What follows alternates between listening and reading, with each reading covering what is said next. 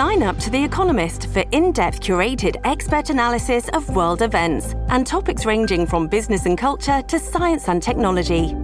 You'll get the weekly digital edition, online only articles, curated newsletters on politics, the markets, science, culture, and China, and full access to The Economist Podcast Plus. The Economist is independent journalism for independent thinking. Go to economist.com and get your first month free. Gracias, feliz tarde para todos los oyentes y seguidores de Americano Media. Yo soy Lourdes Subieta. Bienvenidos a este programa, un espacio de opinión, de entrevistas, de análisis y por supuesto la participación de ustedes, nuestros queridos seguidores, oyentes, conectados y también aquellos que están sintonizándonos a través de Radio Libre 790 AM, la emisora en el sur de la Florida que retransmite toda la programación de Americano. Estamos completamente en vivo, me acompaña Cristian Bonet en los controles, damos inicio al programa. Hoy cargado de informaciones importantísimas, como siempre, para todos ustedes queridos eh, oyentes, recordándoles antes, es importante, a que bajen, bajen la aplicación de Americano Media en sus teléfonos, en sus tabletas, en sus televisores, para que no se pierdan ni un segundo de nuestra programación. Y también recuerden que estamos en Roku, que estamos en Apple TV, que estamos en Google TV, estamos en Fire TV, también estamos en americanomedia.com, de manera pues que no hay razón para que no estemos conectados ustedes y nosotros. Bien, varias informaciones hoy que tienen que ver con la administración de Joe Biden y vamos a estar eh, conversando a través de los próximos ah, minutos de temas importantísimos para la comunidad, no solamente a nivel local, sino también a nivel nacional. Una de ellas es el precio de la gasolina, disparada nuevamente el precio de la gasolina. Bueno, la gasolina, según la AAA, está en un averaje nacional de 3 dólares con 85 centavos. Por supuesto, hay lugares donde están pagando la gasolina a 5 dólares con 94, casi montándose ya en los 6 dólares. Eh, eso es en eh, California. También tenemos 5 mm, dólares y un centavo, 5.18 aproximadamente en Nevada, tenemos en Oregon 5.25, en, en Washington State 5.17, Arizona está pagando la gasolina, saludo a nuestros oyentes por allá, 4 dólares 43 centavos, eh, pero em, aquí en la Florida estamos sobre 3 dólares 3.90, en Texas 3.27, los lugares donde evidentemente la gasolina habitualmente es más barata. Eh, Ohio 3.76, tenemos Illinois, mm, sobrepasó ya el 4.30, 4 dólares 30, Connecticut 3.49, eh, todo lo que es North Dakota, Minnesota, Iowa está por encima del 3.70, en fin, estamos viendo cómo se disparan los precios de la gasolina. Joe Biden ha decidido, queridos amigos oyentes, Fíjense ustedes estas cosas que hace este, esta administración de Joe Biden, ¿no? Él anuncia que va a liberar 15 millones más de barriles de petróleo de la Reserva Estratégica de los Estados Unidos, disque para bajar los precios de la gasolina. Pero es que resulta que 15 millones de barriles no cubre ni para eh, satisfacer la demanda interna un día en los Estados Unidos. Y él ha anunciado que va a liberar 15 millones más de la reserva estratégica. ¿Para qué hace esto? Si esto es un saludo a la bandera, esto no va a tener ningún impacto en el precio de la gasolina. Recuerden que estamos a tres semanas de las elecciones, ¿no? Muchas cosas inexplicables se explican porque estamos a tres semanas de elecciones de medio tiempo. Entonces, esos nos dicen los grandes medios que Estados Unidos hará uso de esos 15 millones de barriles de petróleo adicionales de sus reservas estratégicas para tratar de aliviar, aliviar el precio de los combustibles. Eso es totalmente falso. 15 millones de barriles no alcanza, se los repito nuevamente, mis queridos oyentes de Americano y de Radio Libre 790 AM. 15 millones de barriles que está liberando Joe Biden no sirven para cubrir ni un día de demanda interna de combustible en los Estados Unidos, para que estemos claros. Quiero darle la bienvenida al analista petrolero Antonio de la Cruz, que está con nosotros a esta hora, para que nos trate tratar de entender un poco esto, ¿no? Más allá de la jugada política, de que la gente crea eh, que esto de verdad va a aliviar en algo, pero lo que sí es cierto es que las reservas eh, estratégicas de este país siguen bajando, ¿no? Y eso sí es noticia y eso sí es peligroso. Bienvenido, doctor. Qué bueno tenerlo en el programa. Le saluda Lourdes Jubieta. Muchas gracias, Lourdes, por la invitación nuevamente a tu programa. Un placer. Gracias. Em, eh, ¿Qué tanto impacto tiene en el, en el precio de la gasolina que el presidente anuncie eh, que va a liberar 15 millones más de la Reserva Estratégica de los Estados Unidos? Ok, veamos que esto es básicamente en noviembre. Es un juego hacia futuro, un mercado futuro. Entonces, recordemos que la OPEP Plus decidió recortar 2 millones de barriles diarios y eso permitió que después de haber estado en 77 dólares el barril a finales de septiembre, volviese el WTI volviese a alcanzar unos 89, 88 dólares el barril y por, lo tanto la gasolina que se genera, es su producto principal, es el barril de petróleo, es un 52% del, del, del precio, del costo. Entonces vimos como la gasolina volvió a subir después que venía descendiendo desde junio de este año. Entonces, Vimos cómo eso subía y por lo tanto eso tiene un gran impacto en la inflación y en el costo de la gente, en el bolsillo de la gente. Entonces, ¿qué ocurre?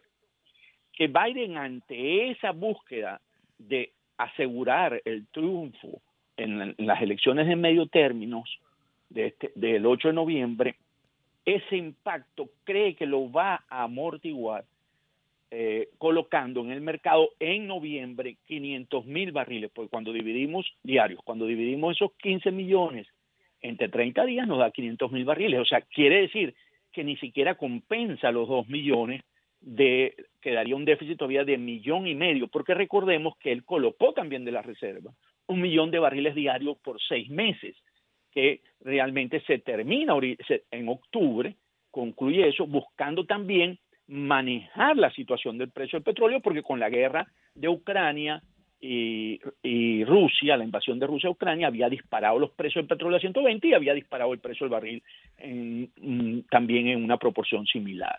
Entonces, ¿qué ocurre? En esa búsqueda por poder tener que el, porque los dos grandes problemas hoy del votante estadounidense para este son la inflación y el alto costo de la vida. Entonces, no es ni siquiera el aborto, el aborto está como en el quinto, sexto lugar. Entonces, eso es lo que básicamente él está jugando políticamente. Recordemos que él, el reino de Arabia Saudita le comunicó a la administración Biden que iban a recortar esos dos millones por el escenario de recesión que se está previendo y del que China por el impacto del COVID, no ha venido consumiendo el mismo, la misma cantidad de petróleo que anteriormente. Y ellos decían, no podemos esperar que nos agarren y el impacto de eso nos pueda colocar un precio del barril, como ocurrió cuando empezó el COVID, de tener menos 38 dólares el barril de petróleo. Y Biden lo que les dijo, no le dijo que no lo recortaran, le dijo, bueno, háganlo después del 8 de noviembre. Todas las medidas Correcto que está tomando Biden son para el 8 de noviembre, porque nos pongámonos en diciembre. Ya no va ya no va a sacar petróleo de las reservas. y, los, y, los, los sauditas no le hicieron el juego, no le hicieron el juego porque además lo hicieron saber públicamente en un comunicado del Reino de Arabia Saudita, que lo tenemos aquí precisamente, donde ellos dicen que se le pidió un mes, de que esperaran un mes. Y él dijo, nosotros, el reino dijo, nosotros tomamos decisiones económicas eh, basadas en la situación y eso no tiene ningún sentido para nosotros. Y bueno, tiraron bajo el autobús a Joe Biden, eh, porque efectivamente era una medida política política. Iba a venir de todas formas el recorte de OPEP, eh, eh, pero lo quería hacer, quería que fuera un mes después, es decir, después de las elecciones, para que no impactara al votante. Ahora, hay una cosa que es muy importante en este momento, ¿no?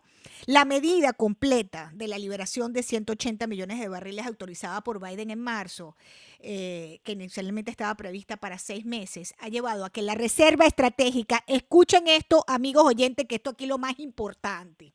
La Reserva Estratégica de Petróleo de Estados Unidos está situada en su nivel más bajo desde 1984.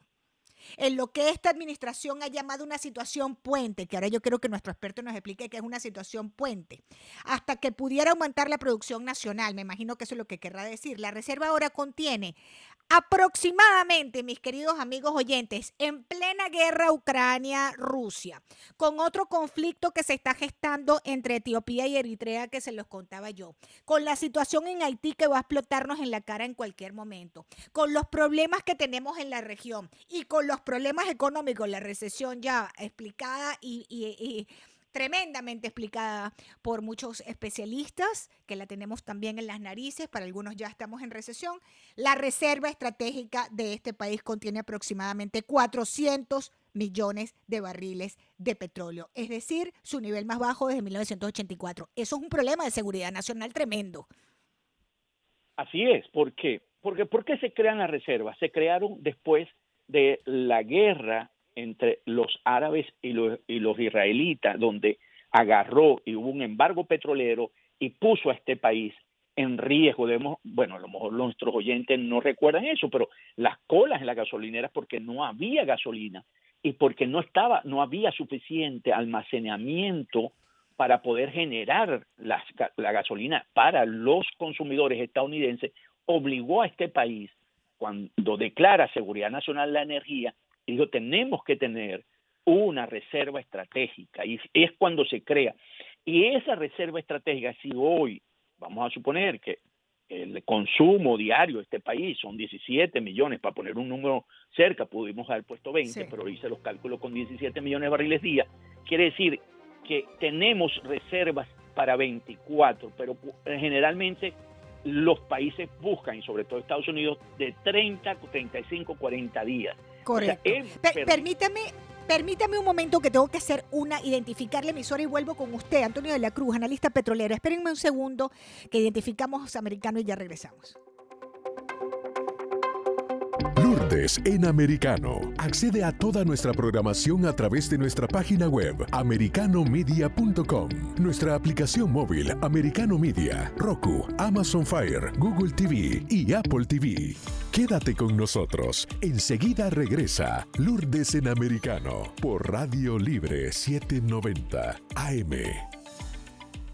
Lourdes en Americano, con Lourdes Subieta. Esas cosas curiosas de la revolución bolivariana, su esposa, la esposa de este hombre recién extraditado a los Estados Unidos por lavado de dinero, una mujer de nombre Claudia Díaz. Gracias, queridos amigos oyentes de Americano, por continuar en sintonía. Yo soy Lourdes Jubieta, acompañada de Antonio de la Cruz, analista petrolero. El precio de la gasolina ha disparado nuevamente, va a subir más.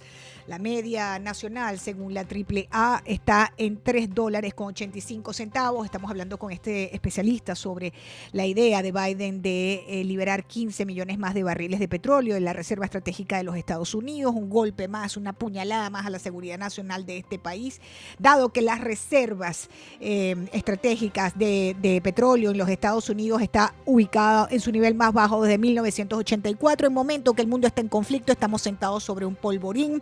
No sabemos qué va a pasar en Irán. Podrían ocurrir variables como han sucedido, nos recordaba el analista, eh, la guerra entre Israel, entre Israel y árabe. No la tenemos que haber vivido para recordarla porque no estábamos vivos cuando la Segunda Guerra Mundial, muchos de nosotros y conocemos exactamente los detalles. Y adicionalmente podríamos, hemos visto fenómenos como el cierre del estrecho de Hormuz, allí entre Irán y la península arábiga, es decir, variables que pueden eh, afectar el tema del recurso petrolero a nivel mundial y resulta ser que Estados Unidos sus reservas estratégicas en vez de subir van bajando y Biden dice que él está esperando para reabastecer la reserva estratégica cuando los precios del petróleo estén entre 67 y 72 dólares por barril. Ustedes me dirán. Continúo con usted.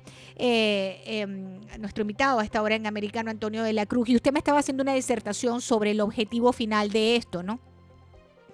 Sí, básicamente lo que busca Biden, porque si nos ubicamos, vamos a ponernos que estamos en diciembre, ok, se acabó, pasó la elección, eh, ya sacó lo que tenía que sacar de la reserva, no va a sacar más porque no tiene en ese momento y está en un punto, como lo sostiene, bastante baja, muy baja, muy, no la llamamos crítica, pero está muy baja. Cuando Biden llegó a la presidencia, las reservas alcanzaban para 35 días y hoy la tiene en, 20, en, en 24.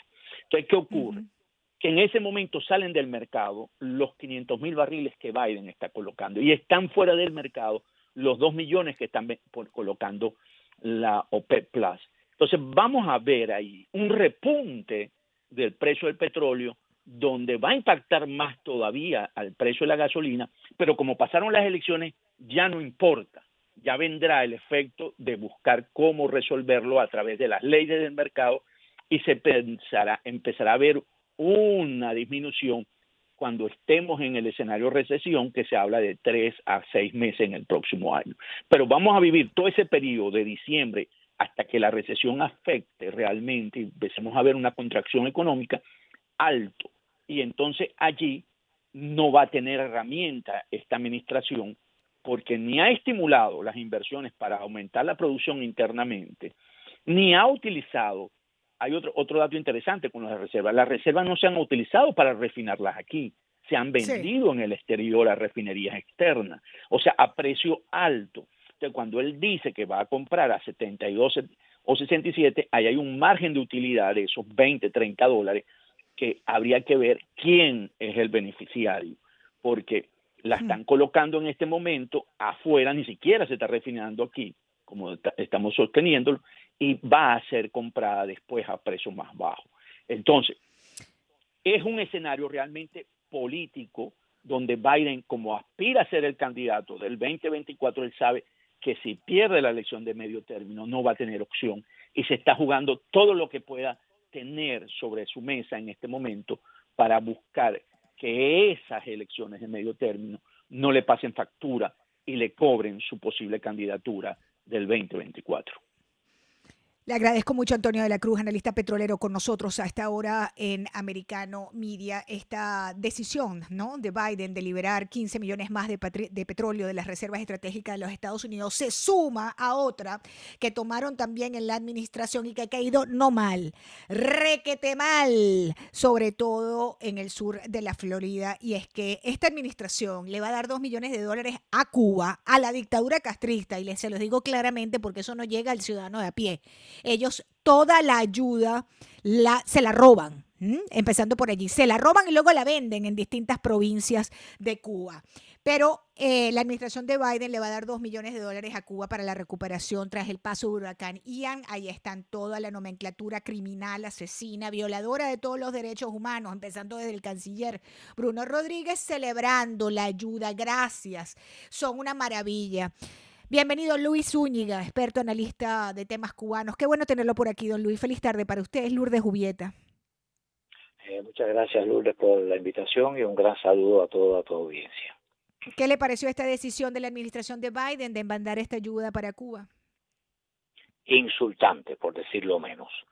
Eh, ¿Dónde ha estado el presidente Joe Biden y la administración demócrata de los Estados Unidos en este último año, sobre todo después de las grandes protestas del año pasado y todas las protestas que han ocurrido ahora, dónde ha estado el presidente, dónde ha estado el apoyo a un pueblo que ha estado en la calle constantemente protestando, reclamando libertad y que está siendo reprimido, un pueblo que está siendo encarcelado, que está siendo condenado a, sentencias de cárcel de 10, 15 y 20 años eh, por protestar pacíficamente y reclamar libertad, dónde ha estado la solidaridad, dónde ha estado la acción de, la administración de Joe Biden en el caso de los cubanos, ausente, no existente. ¿Y ahora qué ocurre? Bueno, pues que ahora se aparece con un obsequio y un regalo a la dictadura en su peor momento, en el momento en que la crisis económica tiene a la dictadura contra la pared, que los tiene asfixiados, bueno, pues ahí se aparecen con el salvavidas de dos millones de dólares, sabiendo perfectamente que ese dinero lo va a utilizar la dictadura para lo que ha usado los recursos en los últimos años, comprar autos patrulleros para la policía, comprar equipos eh, antimotines allá en España para la represión en Cuba, comprar armas en la Unión en Rusia con el crédito que le dio eh, Rusia de 18 millones, o sea, todos los recursos van prioritariamente hacia la represión, lo sabe perfectamente. Y ha tenido la desfachatez de decir de que se va a canalizar a través de organizaciones no gubernamentales como la Cruz Roja, sabiendo, porque lo sabe, que la Cruz Roja en Cuba es parte del Ministerio del Interior. La Cruz Roja, a diferencia de la Cruz Roja en todo el mundo, que son independientes, son agencias independientes, en Cuba la Cruz Roja es parte del Ministerio del Interior. Don Luis, y además existen otras ocasiones en las que ha, sido enviada ayuda humanitaria a Venezuela, para, perdón, a Cuba, para ser eh, distribuida tras otras situaciones eh, de, de, riesgo para el ciudadano de a pie y se la han robado, la han utilizado para venderla, don Luis. Es que, es que no es la primera vez tampoco, ¿no? Es que tenemos todos los huracanes que han venido desde el año 18, desde el año 18, hace cuatro años que prácticamente todos los años ha pasado un ciclón por la zona del Caribe y por Cuba. Y en ninguno de esos casos las ayudas que han habido, ayudas de Japón, de la Unión Europea, han habido ayudas de todas partes del mundo, ninguna de esas ayudas ha llegado a Cuba, o es que no recuerden, yo lo tengo ahí en fotografía, como eh, la, la ayuda que le dio Rusia, Rusia, que le dio aceite vegetal para la población porque no tenía ni con qué cocinar y le hizo una donación a través del Programa Mundial de Alimentos de Naciones Unidas y la estaban vendiendo en las tiendas en dólares. Toda la ayuda de los materiales de construcción que mandó Japón, que han mandado países eh, de, de la Unión Europea, esas ayudas todas las han vendido, todas las han capturado el gobierno para su provecho y el gobierno a través del Departamento de Estado, amigos oyentes de Americano, Ned Price informó que Estados Unidos hará llegar esa asistencia humanitaria crucial eh, a Cuba y que eh, en ese sentido ellos van a seguir em, suministrando apoyo significativo, leo literalmente, al pueblo cubano coherente con las leyes y regulaciones de Estados Unidos. Algo, una otra cifra muy significativa, don Luis Zúñiga, es que eh, la ONU ya le ha otorgado a la isla un paquete de ayuda de 42 millones de dólares la Unión Europea donó 100 mil euros eh, eh, y también han enviado donaciones los gobiernos de México, Bolivia, Venezuela, Argentina, Japón y Canadá, como usted nos explicaba. ¿Dónde está todo eso? Porque no lo vemos. Lo que estamos viendo es la gente en las calles, hambrienta, enferma, pidiendo ayuda, pidiendo libertad. No lo vemos. Yo no veo, yo no veo eso. Yo no lo he visto eso, don Luis. ¿Dónde están? Y yo tengo los testimonios. Yo tengo los testimonios. Así que el que dude o quiera, quiera averiguarlo, yo tengo los testimonios de las personas que perdieron su vivienda en el, en el huracán Gustav del 18, en el, en el Lima, y, Lima, Lima y María del año 19. Tengo toda la lista en el LIDA, en todo tengo listas y listas de personas que perdieron sus casas, que lo perdieron, que les perdieron el techo, que lo perdieron todo, y jamás el régimen les dio absolutamente nada de las donaciones. Y lo mismo va a pasar ahora. Y eh, le vamos a exigir al Departamento de Estado que provea una lista de las personas, las personas físicamente a las que se les ha entregado ayuda. Me parece muy bien esa iniciativa, con nombre y apellido, quiénes son los que recibieron la ayuda, para que no se pierda, ¿no? Entre la nomenclatura castrocriminal de La Habana. Don Luis Zúñiga, como siempre, un placer tenerlo en el programa. Le agradezco mucho acompañarme, como siempre, don Luis. Feliz tarde para usted. Muchas gracias, eh, muchas gracias, Lourdes.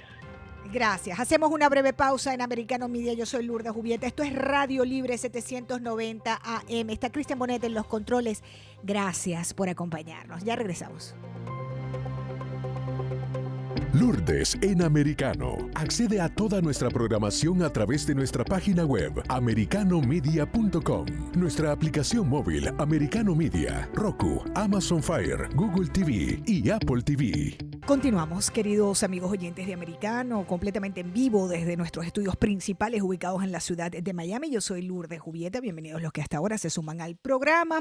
Espacio de opinión, de entrevistas, de análisis y la participación de todos ustedes, pues por supuesto que es lo más importante de Americano. Bajen la aplicación de Americano. Ustedes no tienen por qué perderse un minuto del contenido completamente en vivo que tenemos en Americano Media que retransmitimos en el sur de la Florida a través de Radio Libre 790 AM cariños, saludos y buen provecho a todos los que nos escuchan a esta hora en la costa este de los Estados Unidos. Gracias a toda la maravillosa audiencia americana de norte a sur y de este a oeste de la Unión Americana. Somos americanos. Bueno, continuamos hablando de Joe Biden y sus decisiones de las últimas horas. Acabo de ver una encuesta, mis queridos amigos oyentes, donde nuevamente los latinos, los hispanos, eh, decidimos que para votar el tema más importante es la inflación y es em, el dinerito, pues, ¿no? No está fácil la situación económica en este país. No está nada fácil la situación inflacionaria en este país. Estamos perdiendo 34 mil dólares a veraje eh, anualmente con estas condiciones económicas. Ahí están los estudios, lo pueden revisar en mi Twitter, mis queridos oyentes. Pero bueno, el presidente Biden ha decidido aprovechar la oportunidad eh, de comunicarse con eh, los norteamericanos para proponer lo siguiente. Una ley para legalizar el aborto si los demócratas conservan la mayoría en el Congreso. Es decir, él fustigó a la Corte Suprema por derogar la protección constitucional al derecho al aborto y dijo que esa decisión había convertido a 26.5 millones de mujeres en edad reproductiva en sujeto de restricciones, bla, bla, bla, bla, bla, bla, bla. Y yo les prometo que si ganamos en noviembre, es decir, los demócratas, voy a legalizar el aborto. ¿Mm? Una ley para legalizar el aborto. Eso es lo que dice Biden. Resulta ser que el tema del aborto está en el puesto sexto, séptimo de motivos para intención de voto. No solamente, no estamos hablando de la Florida, ni estamos hablando de algunos estados más conservadores. No, no, no, no, no. En Pennsylvania, y para allá me voy precisamente. Tengo a Andrew Asana, analista político con nosotras a esta hora. Andrew, bienvenido, americano. Te saluda Lourdes Jubieta. Gracias, gracias. Perdón, quiero decir primero que español es mi segundo idioma. Yo nací aquí en Eastern Pennsylvania. Mi papá es un cubano. Llegó en 1950. Eh, eh, yo estoy muy uh, uh, amable que tengo la oportunidad para hablar con usted. Bueno, mira, Andrew, si tu papá es cubano, Cristian me va a poner, ponme ahí, yo soy cubano, por favor, para recibir a nuestro invitado, que no sabía, no sabía, Cristian, que era, y amigos oyentes, no sabía que el padre era cubano, un cubano que llegó a Pensilvania. Andrew nació, como nos están contando, analista político conservador, Andrew Asang a esta hora. Andrew, ¿qué tan importante, tú que estás caminando en las calles, que estás en todos estos eh, movimientos de voto y mucho con el voto hispano, qué tan importante es el aborto en Pensilvania a la hora de votar? ¿O es la economía también allá el principal? Sí, la eh, economía eh, y inflación es muy importante acá. Yo soy, uh, yo estoy cerca de New Jersey, la frontera de Nueva Jersey en el Lehigh Valley. Y la otra cosa es el delito y la seguridad de la frontera. Ah, tenemos buen candidatos, ah, por ejemplo, tenemos Dr. Oz, uh, Doug Mastriano, y acá tenemos una, una mujer, mujer, mujer que se llama Lisa Scheller por Congress. Y espero que ellos van a ganar todos los güeras que tenemos aquí en Pennsylvania.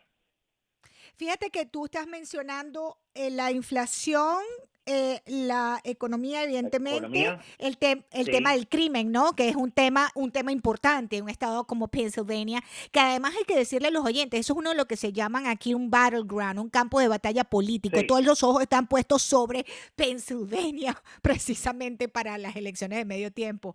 ¿Cómo lo ves tú? ¿Cómo va la cosa, Andrew? Bueno, nosotros tenemos una aquí también y el, county que yo vivo se llama Northampton County. Eh, en inglés dice Bellwether State, uh, Bellwether County. Es importante que nosotros vamos a ganar acá en este county. Um, ¿Cómo yo puedo decir? Pennsylvania es muy importante para, para ganar porque como Georgia y Florida esos son los estados más importantes porque en dos años si no si no vamos a ganar este este este güera el país va a, estar, va a estar como Cuba que no tenemos libertad. Y tenemos y tenemos tú ves las posibilidades. Cuál es el feedback que tienes de la gente y del voto hispano puntualmente cómo ves el voto latino allí yo pienso que están pensando que es importante para votar republicano. La mayor de hispanos que viven acá son puertorriqueños y dominicanas. En, en las tres ciudades que son grandes acá se llama Eastern Pennsylvania. Hay muchos mexicanos. Eh, en Bethlehem hay muchos puertorriqueños y la otra ciudad se llama Allentown, Pennsylvania, que tenemos uh, mayor de puertorriqueños y dominicanos. Están trabajando no tiene mucho trabajo y los gastos son muy caros para cada familia. Por esa razón la inflación es, increíble para esa gente porque no tiene mucho dinero.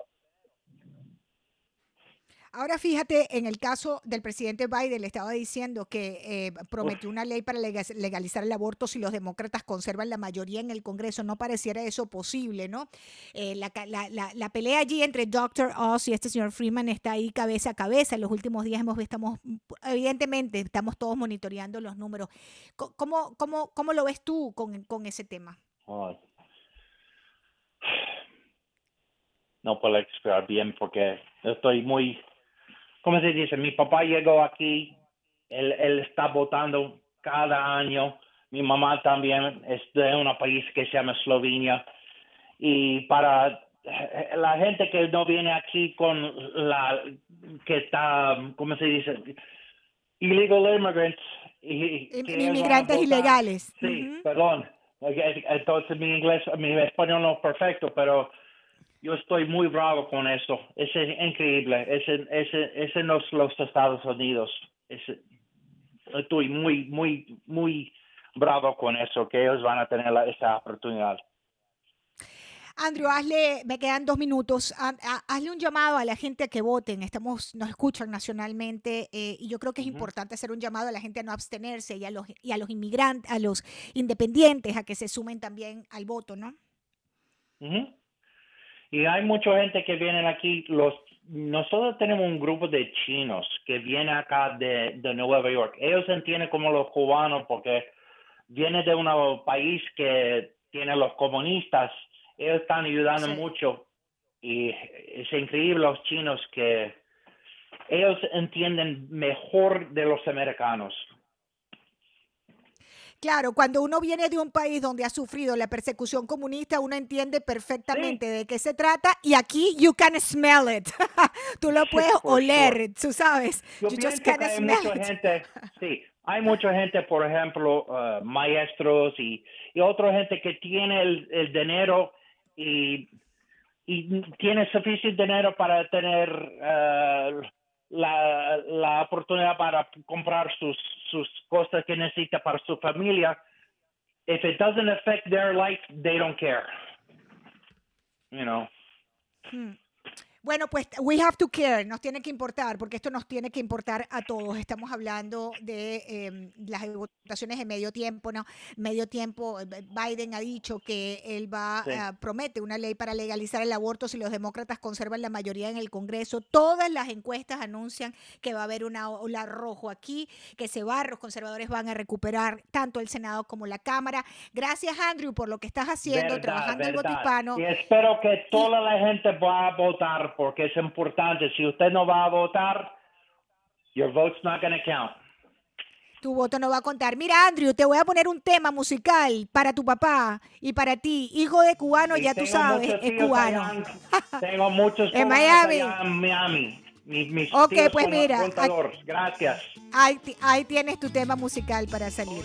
Donde estén, donde estén, yo soy cubano. Ahí está, antes de irnos al corte. Escucha. Donde quiera que yo voy, yo soy cubano. Donde quiera que yo estoy, yo soy cubano.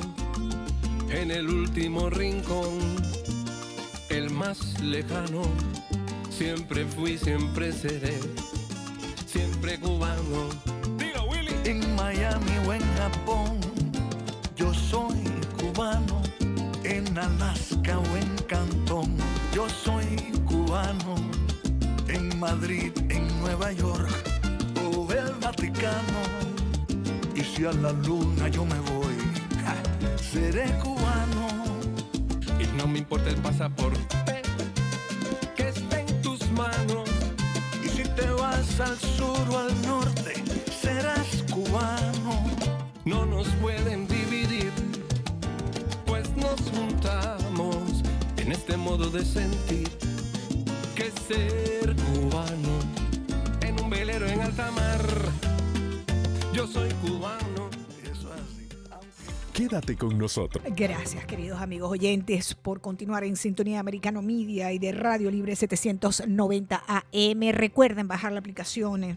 Lo mismo si ustedes tienen Android. Android es lo que llamamos Samsung, o si tienen Apple, es un iPhone. Bueno, donde usted, lo que usted use, allí puede bajar la aplicación Americano Media y, por supuesto, vernos, y escucharnos en Roku, Apple TV, Google TV, Fire TV, americanomedia.com, creciendo, creciendo, creciendo cada día más.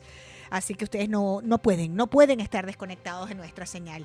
Eh, quería antes de darle la bienvenida a mi próximo invitado, aprovechar el tiempo, los minutos que vuelan. Hoy se inicia la novena al Señor de los Milagros. Mis amigos peruanos, conocidos como Cristo de Pachacamila, el Cristo morado, el Cristo de las maravillas, el Cristo moreno, el Señor de los temblores, el Señor de los milagros. Milagrosísimo. Hoy se inicia esa novena y tengo un reportaje sobre lo que son las calles de Lima con la procesión de miles de devotos católicos peruanos marchando a paso lento el día de ayer por las calles de Lima acompañando al Señor de los Milagros. Escuchemos.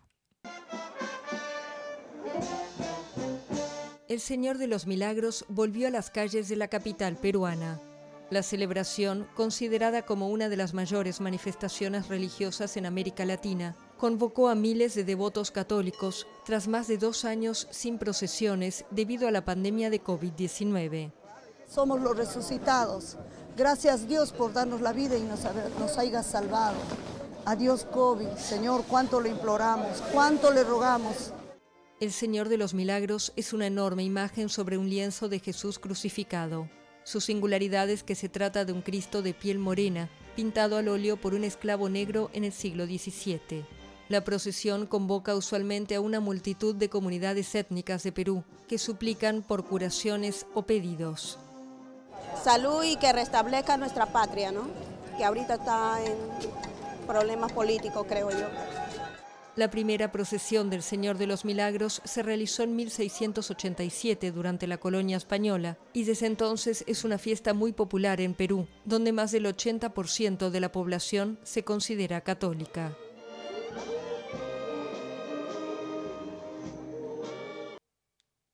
Muy bien, continuamos. Eh, el eh, hijo de Putin, amigos oyentes, Vladimir Putin, ha declarado ley marcial en las cuatro regiones que se anexionó, que se tragó, que se agarró mientras evacúan el área de Gerson. Y él, hoy reunido con su gabinete, eh, pues aseguró que ha estado evacuando a la gente eh, de la región limítrofe con la península de Crimea, que todavía controla. Sin embargo, Ucrania habla de deportaciones forzosas. Por cierto, que 30% de Ucrania está sin luz porque el hijo de Putin ha bombardeado este, todas las centrales eléctricas eh, que ha podido, que se le han tropezado en, en Ucrania. ¿no? Así que 30% del sistema eléctrico de Ucrania está en el piso, cortesía de este sujeto.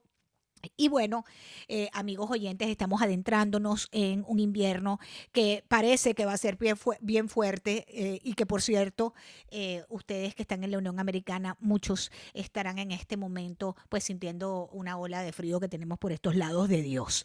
Bueno, tengo oyentes, tengo este, la participación de ustedes por el 305-482-6345, pero por favor, Cristian Bonet, ponme el reportaje de Putin declarando la ley marcial en las cuatro regiones que se anexó mientras evacúan Gerson, por favor.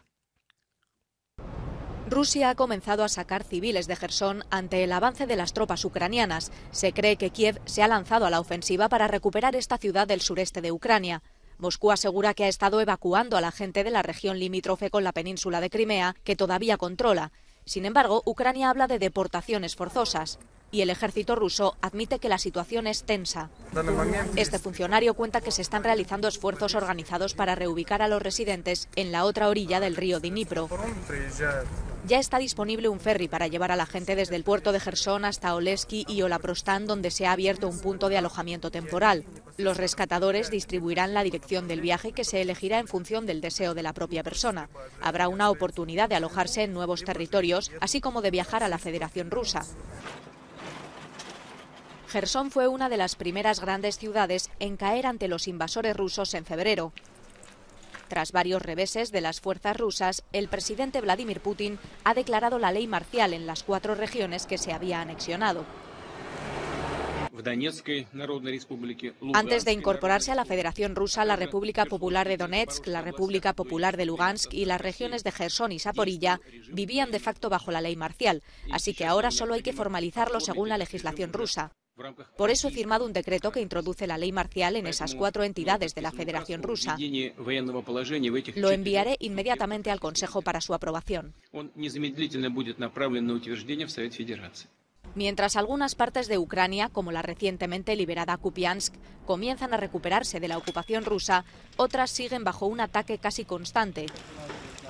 Se ha informado de que la capital, Kiev y otras ciudades han sido alcanzadas por ataques aéreos en la mañana del miércoles. Muy bien, continuamos queridos ah, amigos oyentes. Tengo un oyente, ¿no? Tengo un oyente en línea que quiere participar en el programa. Les dejo la línea. Siempre se me olvida, queridos oyentes, darles el número 305-482-6345. Buenas tardes, ¿con quién hablo? Bienvenido a Americano Media. Felicidades. Señor Oscar, bienvenido. Ya le, ya le conozco la voz, señor Oscar. Bienvenido. Salúdame a Cristian ahí. Ahí lo está Salúdame escuchando. a Cristian. Lo está escuchando. Ah, está bien. Bueno, quiero decirle que cada día sufro más, Lourdes, ¿Por qué, caballero? porque yo no sé de dónde yo saco las cosas y están sucediendo. Te lo juro por los restos de mi viejita y de mi viejito, de mis padres. Todo lo que está sucediendo en México, yo lo sueño y lo veo. Lo veo como si yo fuera un, no sé, un extraterrestre, yo no sé. Porque, y no, y en Venezuela y en todo, yo lo pronostiqué en otra estación hace semanas y semanas. Porque, pero están maltratando la naturaleza, Lourdes. Igual que luchar contra el glo- el globalismo ese de la naturaleza, ¿cómo se llama eso? Eh, el globalismo de la, la, la, la, la, ¿qué? Los, De la cuestión de la naturaleza. el ambiente, la ley del ambiente, ajá. para cambiar la naturaleza. Yo conocí el hombre más estúpido en mi vida, que se llamaba Fidel Alejandro Ru Castro. Y ese quería cambiar la naturaleza. Eso es, señor, ¿dónde está el cerebro de esos seres humanos si son seres humanos? ¿Cómo van a cambiar la naturaleza? Igual que ahora que me digan a mí que van a cambiar el, el tiempo de invierno que está entrando en estos momentos. Bueno, señor Oscar, pero usted, a pero, luchar contra la naturaleza, van a destruir el mundo. pero tranquilo, señor Oscar, tranquilo usted, no, no, no sufra, no siempre te la voy a seguir escuchando y que Dios te proteja a toda tu familia, a tus oyentes que son bastantes y a la familia de Cristian. Gracias. Bueno, cómo no. Gracias a usted, el señor Oscar. Gracias, señor Oscar. Gracias por estar en sintonía de Radio Libre 790. Ustedes conocen al señor Oscar, es famoso en el sur de la Florida. Siempre está conectado con nuestra programación y a diario nos llama. Bien, el FBI nos envía una información importante que quiero compartir con ustedes. Importante. La división del FBI, su oficina de Miami, está buscando a un niño de seis años, Jorge Yoyo Morales. Fue visto por última vez en su residencia ubicada en el Southwest de Miami. Estaba eh, usando una camisa gris, unos chorcitos eh, eh, y unos zapaticos negros. Esta criatura, este querubín, este cuchicuchi de seis años, aparentemente fue secuestrado por su propio padre y posiblemente, según el FBI, puede estar en Maine o en Eastern Canada. en Maine o en Eastern Canada. El FBI está trabajando junto a la policía del departamento de Miami-Dade y el Centro Nacional para Personas y Niños eh, Explotadas y están ofreciendo 10 mil dólares por cualquier información que ayude a recuperar a esta criatura. Su nombre, Jorge Jojo, así le dicen Morales. Su madre está absolutamente devastada y según unas imágenes, de las últimas imágenes que ha conseguido el FBI sobre esta criatura, eh, son unas imágenes que ellos entran a una farmacia eh, y em, se supone, y el niño iba con el padre.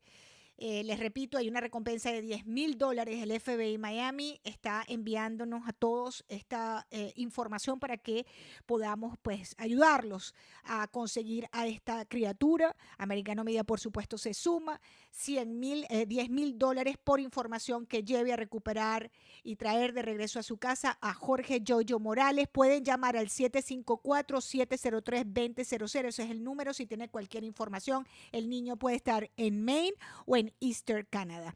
Yo soy Lourdes Jubieta, le agradezco enormemente la sintonía. No se separen de nuestra programación en Americano Media. Vuelvo a las 5 con Lucía Navarro y Gabriela Perosa en Peligrosamente Juntas. Que tengan una feliz tarde. Gracias.